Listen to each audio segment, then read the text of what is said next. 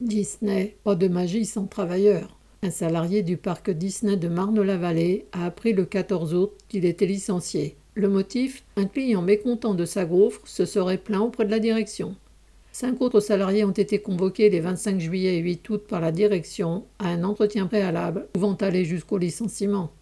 La raison principale, bien sûr, est ailleurs. Au printemps, le parc Disney a connu un mouvement tel qu'il n'en avait jamais eu depuis son inauguration en 1992.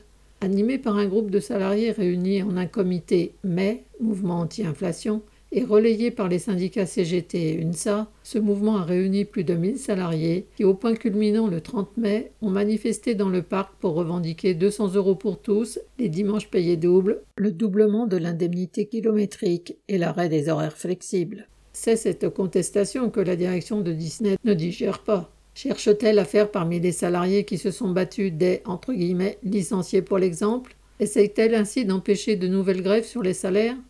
Le prétexte invoqué pour justifier ce licenciement est d'autant plus ridicule que des clients manifestent en permanence leur mécontentement sur tel ou tel aspect de leur séjour. Mais la direction ne prend pas plus en compte le mécontentement des clients contre la hausse brutale des tarifs que celui des salariés quant aux salaires et aux conditions de travail. Et pourtant, un certain nombre de visiteurs ont exprimé leur solidarité avec les grévistes. Le 10 août dernier, Disney déclarait entre guillemets. S'agissant de la division parc d'attractions, le chiffre d'affaires trimestriel a progressé de 13% à 8,3 milliards de dollars, avec une marge opérationnelle en hausse de 11% à 2,4 milliards de dollars. Autant dire que les Picsou de la direction ont largement les moyens de satisfaire les revendications des salariés. L'enrichissement des actionnaires se fait grâce à leur travail.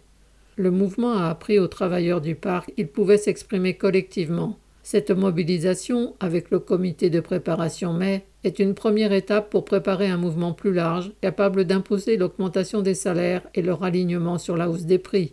Alors que les négociations annuelles obligatoires sur les salaires débutent en septembre, le licenciement d'un salarié et les menaces contre cinq autres montrent en tout cas que la direction craint les travailleurs qui relèvent la tête correspondant Hello.